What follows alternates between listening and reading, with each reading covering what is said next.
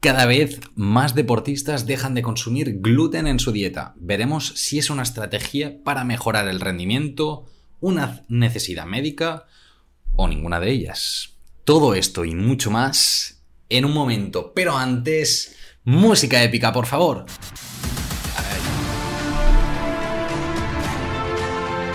Buenos días, buenas tardes a todos y a todas, independientemente de la hora del día en la que escuches este capítulo, este capítulo 16, en el que hablamos eh, de dieta sin gluten y rendimiento. Estás escuchando el podcast de Dos Cafés para Deportistas, el podcast de Javier Oiz, yo mismo, en el que hablamos sobre estrategias nutricionales para mejorar el rendimiento, estrategias ya no tanto a nivel nutricional, sino más, por ejemplo, de plantearse objetivos. De estas hablamos menos, pero también hablamos porque al final lo que buscamos con este podcast es mejorar el rendimiento de deportistas como tú. Así que dicho esto, vamos a empezar.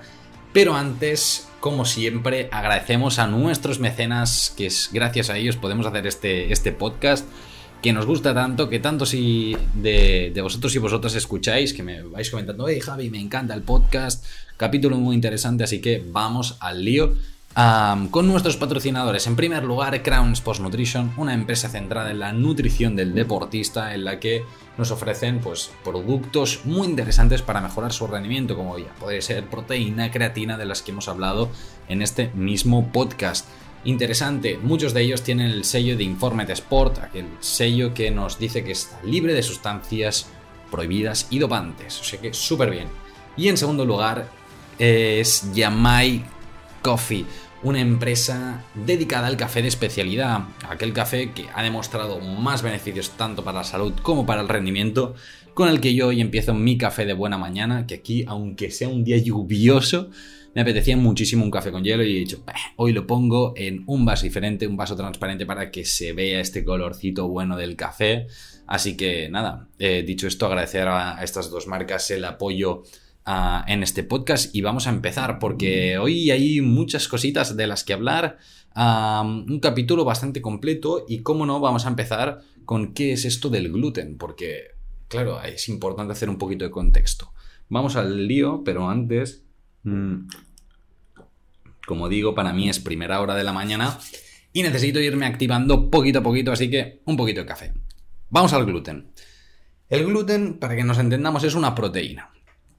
¿De acuerdo? Una proteína que se encuentra pues, de forma natural en muchos cereales. El trigo es el, más, famosito, pero también se encuentra en centeno, cebada, espelta, entre otros. Sí, muy importante. Ya veréis que voy eh, mirando al, al guion, la, gente que me vea desde YouTube, lo aviso, más que nada porque hay muchas cosas y no me quiero dejar nada, nada, nada. Así que eso es importante.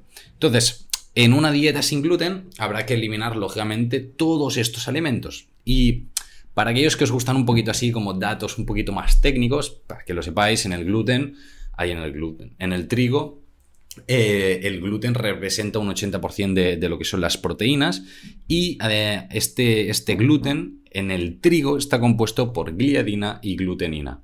Digo en el trigo porque en función del el cereal, estas, estos componentes son diferentes. ¿sí? Los componentes de la proteína del gluten son diferentes. Importante tenerlo en cuenta, ¿vale? Pero bueno, como dato, en el trigo, eh, gliadina y glutenina.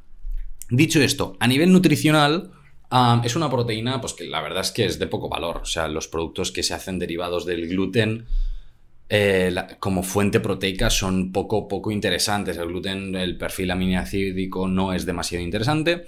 Pero bueno, sí que es cierto que a nivel eh, tecnólogo alimentario, sí es decir, para la tecnología de los alimentos, para la producción de alimentos, aquí sí que es un ingrediente interesante. ¿Por qué? Pues básicamente porque es el que se encarga de la elasticidad de, las masas, por ejemplo, del pan, la que confiere elasticidad a la masa y esto nos genera pues esponjosidad y volumen al pan. Si habéis visto alguna vez un pan eh, tradicional y uno sin gluten, es que el tradicional es mucho más esponjoso, más blandito, más visualmente muchísimo más apetecible de forma general. Así que esto al final es una, de las cosas que nos, favorece el gluten. Entonces, es importante tenerlo en cuenta porque quizá a nivel nutricional, pues dices, ah, bueno, pues quizá tampoco pasa nada, Pero a nivel de tecnología de los alimentos, a las empresas realmente es un dolor de cabeza el tener que hacer malabarismos con, con productos que no tienen gluten. ¿Vale? Entonces, llegamos a un punto del podcast, que acabamos de empezar, ¿eh? pero llegamos a un momento en el que es muy importante dejar claro para qué personas es esencial esta, esta dieta sin gluten. Para estas son, pues, básicamente, bueno, principalmente aquellas que sufren celiaquía, alergia y o sensibilidad al gluten no celíaca. Estos serían como los tres grupos. Si, si tienes celiaquía, si es una persona que tiene alergia al gluten, ¿de acuerdo? O si tienes una sensibilidad al gluten. Pero estos últimos dos casos no son celiaquía. Es, importante matizarlo porque algunos eh, son componentes autoinmunes, otros no. Es un tema que ahora tampoco nos, eh, bueno, nos tiene que quitar el sueño y no es algo imprescindible, pero sí que es verdad que es interesante de comentar. Así que le damos caña. Aún así, eh, destacar mm, que hay deportistas Em, bueno, que siguen esta dieta y, no sufren ninguno de estos casos anteriores, ¿no? Se ha visto que, bueno, actualmente es un tipo de dieta que está cogiendo como muchísimo, muchísimo peso, que a la gente le, le mola bastante, para decirlo de alguna forma, y está cogiendo mucha popularidad. Entonces, destacar así como dato curioso, y es que no todos los deportistas y en todos los deportes se está introduciendo esta dieta de forma eh, uniforme, sino que tiene más prevalencia o cada vez la, eh, le introducen más en su alimentación mujeres y eh, personas que hacen deportes de resistencia, como por ejemplo un corredor maratoniano, hipotéticamente, ¿vale? por ejemplo, estos, estos dos perfiles son los que tienen cada vez más prevalencia de utilizar estas dietas sin gluten. Aún así, ¿qué pasa? Que la mayoría de estos casos no hay un, diagnóstico realmente en el que se diga, ah, vale, si eres uno de los casos anteriores, no tomes eh, una, alimentación con gluten, ¿de acuerdo? Entonces, es posible que estas personas se hayan autodiagnosticado con los casos anteriores o simplemente hayan optado por este tipo de dieta por ideas un poquito equivocadas. En este caso veremos un poquito los dos casos, ¿no? cómo nos puede afectar una cosa o la otra. Entonces, hemos dicho, ostras, varios deportistas están empezando a hacer este tipo de dieta. Si la siguen por algún motivo será, entonces, mm, vale Javi, pero sin un diagnóstico puede ayudarme realmente una, dieta sin gluten. Pues bueno, algunas personas, y remarco, algunas personas, ¿vale? sin un diagnóstico realmente experimentan mejoras, ¿sí? Sobre todo a nivel eh, eh, gastrointestinal, reducción de síntomas gastrointestinales, como lo podría ser, bueno, pues menores gases, menor hinchazón, eh, menor diarrea en algunos casos. Y entonces, bueno, sí que les ayuda bastante y es como que alivie todo este proceso digestivo. De allí a extrapolarlo a mejorar el rendimiento, no, no hay evidencia actualmente de que mejore el rendimiento, pero en situaciones particulares, y remarco individuales, puede mejorar ligeramente toda esta sintomatología gastrointestinal. Entonces, valorable en consulta el, optar o no por este tipo de dietas. Luego hablaremos en detalle sobre el tema. Entonces, seguimos al tema porque en muchos casos, como comentaba, se empieza por eh, ideas erróneas directamente sobre el gluten. Pobrecito, lo hemos maldecido de forma muy rápida en los últimos años, ¿vale? Así que vamos a comentar algunas de ellas. Por ejemplo, el gluten causa todos los problemas gastrointestinales. Bueno, esa es una afirmación de un para nada. Sí, o sea, aquí no panic con el gluten de forma general. Hay otros muchos factores que, pueden generar eh, alteraciones gastrointestinales, sintomatología gastrointestinal, como los que comentábamos anteriormente. Ejemplos, pues bueno, desde un parásito que tengamos dentro, una bueno, aquello que tomas algo que está en mal estado, pues también te lo puede generar. Sensibilidad a otros alimentos, no, no necesariamente al gluten. Al final es como muchas veces es como, ah, ah, tengo como un ligero dolor de barriga, o gluten o lactosa. Bueno, hay otros alimentos que también nos pueden generar ah, sintomatología. Y luego, eh, el estrés también puede generar mucha, mucha em, alteración a nivel gastrointestinal. Así que en épocas de estrés y decía, ostras, está el gluten. Bueno, quizás porque em, la clave primero es respirar un poquito. Sé que es complicado en algunos casos, en algunos trabajos, en algunas situaciones. Yo soy el primero que en según qué situaciones también estoy agobiado por trabajo, por lo que sea, así que os entiendo perfectamente antes de que os, se me os echéis encima. Así que nada, ir eh, respirando y, mejoramos todos. Y luego también algunos suplementos. ¿Por qué digo algunos suplementos? Algunos suplementos, sobre todo en, algunas situaciones particulares. Por ejemplo, en, lo hemos hablado alguna vez, en deportes de, resistencia, por ejemplo, en una maratón, en el que utilizamos un gel deportivo, un gel de estos de carbohidratos los geles nos van muy bien porque nos dan mucha energía y nos permiten aguantar mejor en, carrera. Pero ¿qué pasa? Que si no tenemos bien entrenado la barriga, ¿sí? todo el tracto digestivo, puede ser que tengamos diarrea, vómitos, que nos siente fatal. Entonces, también puede ser que esto lo genere y no sea por simplemente gluten o lo que sea, sino por el propio gel, por la concentración de azúcares y de solutos a la que no estamos acostumbrados. Entonces, es muy importante antes de, tomar decisiones sobre una cosa u otra, evaluar realmente cuál es el, problema sobre el tema, ¿vale? Luego, otra afirmación es que la, dieta sin gluten es más saludable. Bueno. yo aquí pregunto, ¿por qué? O sea, o sea, ¿qué es lo que Em, relata esta asociación o por qué se hace esta asociación.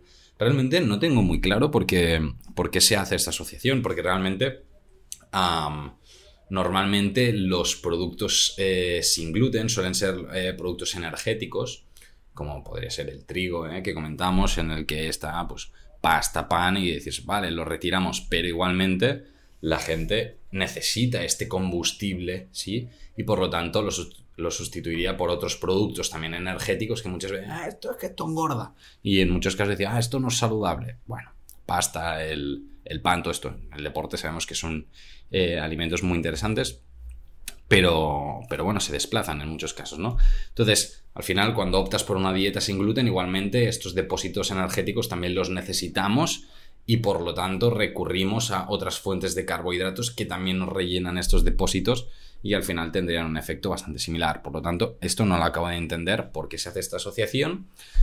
Si me dijeras, no, porque a nivel tecnológico te reduces de muchos ultraprocesados, como sería bollería y demás. Correcto, pero, pero, pero, ¿qué pasa? Que la industria alimentaria no es tonta y también ofrece productos de muy baja calidad nutricional que son sin gluten. Entonces, al final, en muchos casos dicen, ah, sin gluten, perfecto. Voy a, a los alimentos bio, que son todos sin gluten. Y en muchos casos, pues tienen cantidades de azúcares y grasas vegetales que son de muy baja calidad. Entonces, bueno, discutible. Em, situaciones similares pasa con el con productos vegetarianos o veganos que al final nos hacen unas hamburguesas y unos preparados que dices, ostras, em, no hace falta, mejor comerte unas legumbres. Pero no voy a entrar en el tema, ¿eh? pero bueno, no necesariamente. Realmente una dieta sin gluten no es necesariamente más saludable que una con gluten. Y luego el último es, mm, bueno, la dieta sin gluten mejora el rendimiento. Este ya lo he comentado un poquito antes y lo que comentaba, no tiene por qué. Al final, la evidencia actualmente nos dice que, mm, bueno, que no hay evidencia, o sea, que no, ni que sí ni que no, simplemente nos dice que no hay evidencia y por lo tanto no se pueden extraer conclusiones. Pero es que además, o sea, antes, esperando a, todo este, a estos artículos científicos, hay que tener muy claro que eh, una alimentación sin gluten puede ser interesante por todos estos componentes gastrointestinales, pero si no se planifica de forma correcta, es una, una, mierda, igual que una alimentación convencional mal planificada. También es una mierda. Es decir, no nos sirve de nada. Y dices, qué bien, una alimentación la que sea, o una dieta la que sea, mal planificada, en el deporte nos puede echar para atrás una carrera, una competición, un, combate, lo que sea. Entonces, muy importante en la nutrición deportiva, el que lo que vayas comiendo cada día, lo que comes el día de la competición, los días antes, los días de después, que estén muy bien planificados y que estén muy ordenados si lo que quieres es mejorar realmente tu rendimiento. Entonces, ¿mejora el rendimiento una dieta sin gluten? Bueno, algunas personas podría ayudarles, sin ninguna duda. A todos, vamos a ver que esté bien planificada primero y luego ya, ya, ya buscaremos conclusiones, ¿vale? Entonces, em, estamos llegando ya al final del podcast, este final que ahora no sé cuánto tiempo llevaremos, más o menos. Ah, bueno, ostras, ya casi un cuarto de hora, ¿eh? Ya vamos bien, vamos bien, vamos bien de tiempo.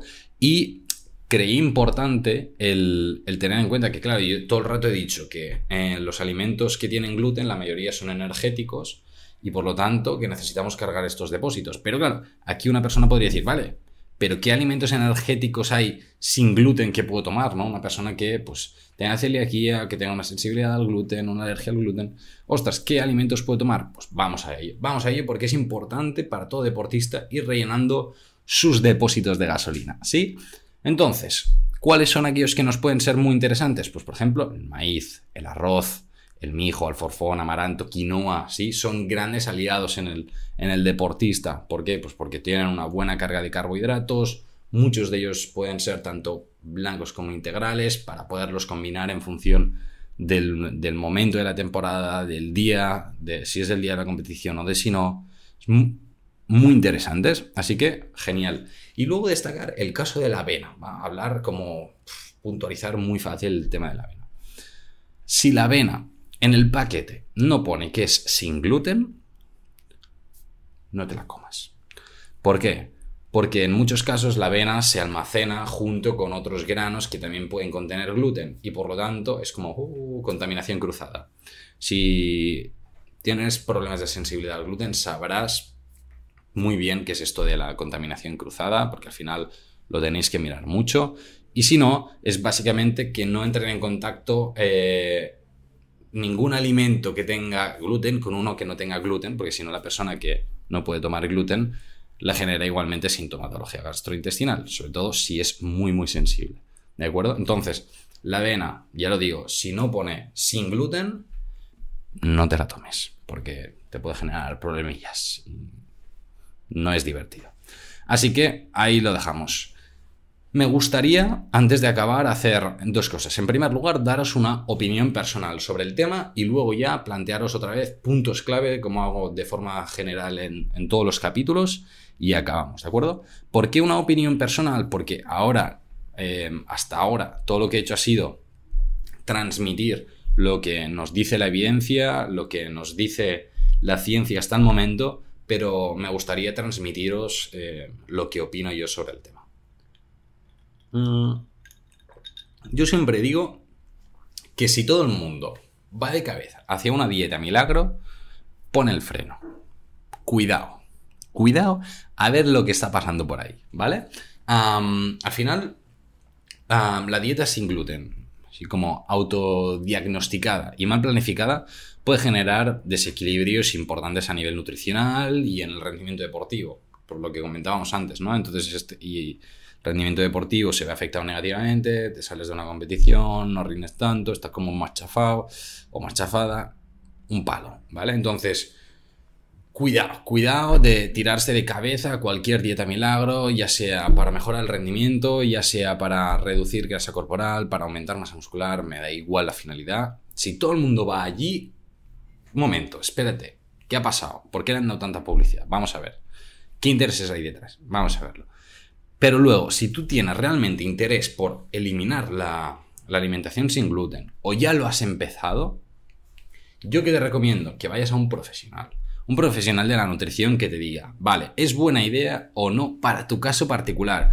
Porque claro, yo estoy hablando aquí de todo el mundo, pero mm, yo no sé cuál es tu caso exactamente. Entonces, lo ideal es que acudas a un profesional que te digan, vale, Pepito, mm, Pepita, para ti es recomendable, para ti no lo es tanto. Entonces, poderlo jugar aquí. Y además que te pueda guiar para garantizar tus necesidades nutricionales y evitar deficiencias, porque es bastante fácil en este tipo de alimentación que si lo haces por ti mismo que, ah, vale, pues quito todo lo que tiene gluten y, ya está, ¿no? Y nos dejamos gran parte de estos productos energéticos y esto nos puede conllevar a problemas en el rendimiento, deficiencias nutricionales importantes, entonces, bueno, hay que ir con cuidado, ¿vale?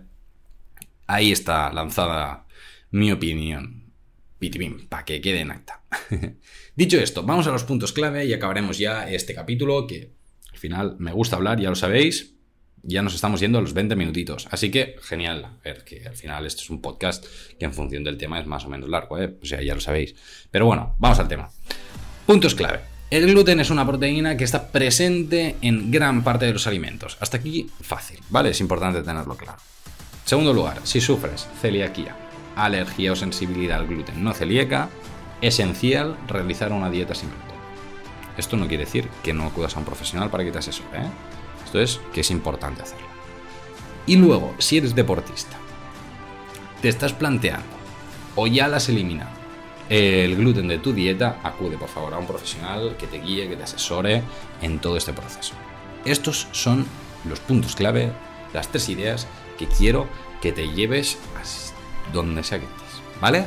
Ahí lo tenemos. Dicho esto, si quieres uh, mandarme alguna pregunta, algún tema, alguna eh, inquietud personal, eh, lo que sea, mándamelo. Sabes que lo puedes hacer a través del mail jnutrix.gmail.com o por Instagram, Twitter, por donde te dé la gana, como Nutrix. Lo puedes hacer por ahí, hablamos por aquí. Ya sabéis que me encanta tratar vuestros temas un saludo enorme que te mando por aquí y a tope con tus objetivos. Es algo que, que, me encanta porque por si no lo sabías, tu rendimiento está en tus manos. Nos escuchamos el próximo jueves, que veas súper bien y a disfrutar mucho de la semana, porque el próximo jueves nuevo capítulo de Dos Cafés para Deportistas. Un saludo enorme.